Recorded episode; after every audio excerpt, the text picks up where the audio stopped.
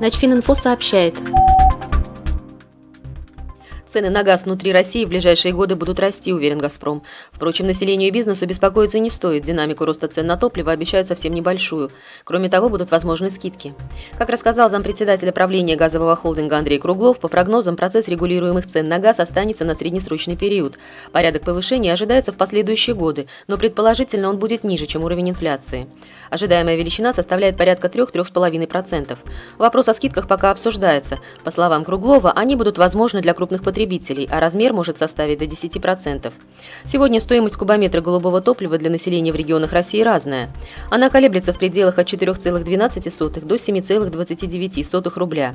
При этом на 1 июля 2017 года запланировано очередное подорожание на 3,9% в среднем по стране.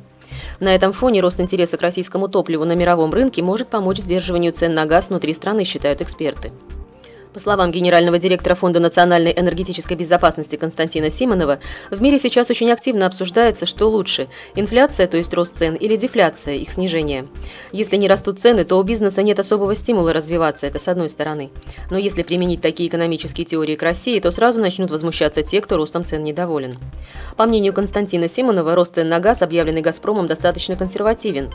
К снижению уровня жизни населения и ухудшению экономической ситуации в целом или положения бизнеса это точно не приведет приведет. Газ должен дорожать аккуратно и не должен стоить дорого, так как он является серьезным конкурентным преимуществом нашей страны, добавляет эксперт. Развитие потребления газа по разумным ценам сможет серьезно улучшить ситуацию с нашей экономикой. Начфининфо – информационный портал для военнослужащих.